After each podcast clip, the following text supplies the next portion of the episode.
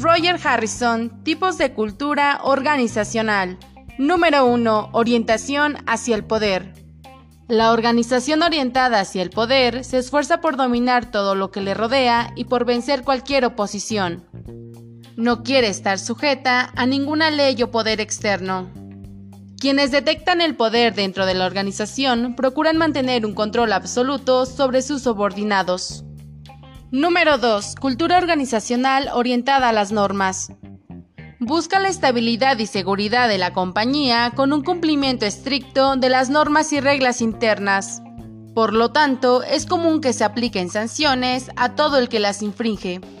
Cumplir la norma estrictamente, asegurar responsabilidades y observar el orden estricto en los procedimientos serán los valores asociados a este tipo de orientación. Número 3. Cultura organizacional orientada a los resultados. Su objetivo es la eficacia y la optimización de los procesos laborales. Además, prioriza las metas a corto plazo y fomenta el ahorro de recursos tanto materiales como humanos. Identificadas con los objetivos de eficacia y optimización de recursos, la estructura de la empresa, las funciones y actividades se valoran todas en términos de contribución al objetivo. Número 4. Cultura organizacional orientada a las personas.